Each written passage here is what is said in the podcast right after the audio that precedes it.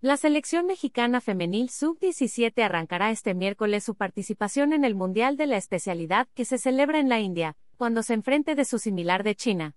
Guión oro, plata y bronce para México. Guión mexicanos rifados. Finalizan con 19 medallas. La estratega Ana Galindo habló sobre las metas que se tienen para este torneo con una generación juvenil que espera emular lo hecho por el Tri en Uruguay 2018 certamen en el que se logró conseguir el subcampeonato del mundo. Muchísimas expectativas de vivir este torneo al 100%, esta es una generación nueva que atravesó una pandemia y que tuvo que esperar mucho para llegar a este punto.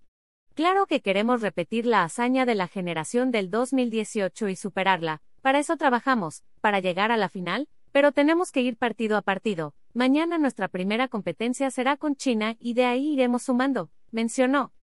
Galindo puntualizó en la utilidad de realizar una breve gira por Girona para prepararse mental y físicamente de cara a esta dura competencia, aunque reconoció que la competencia será mucho mayor a la que se vivió durante el premundial.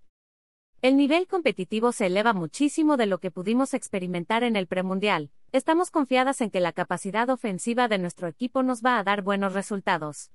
Será más complicado anotar, pero buscaremos el arco constantemente, dijo.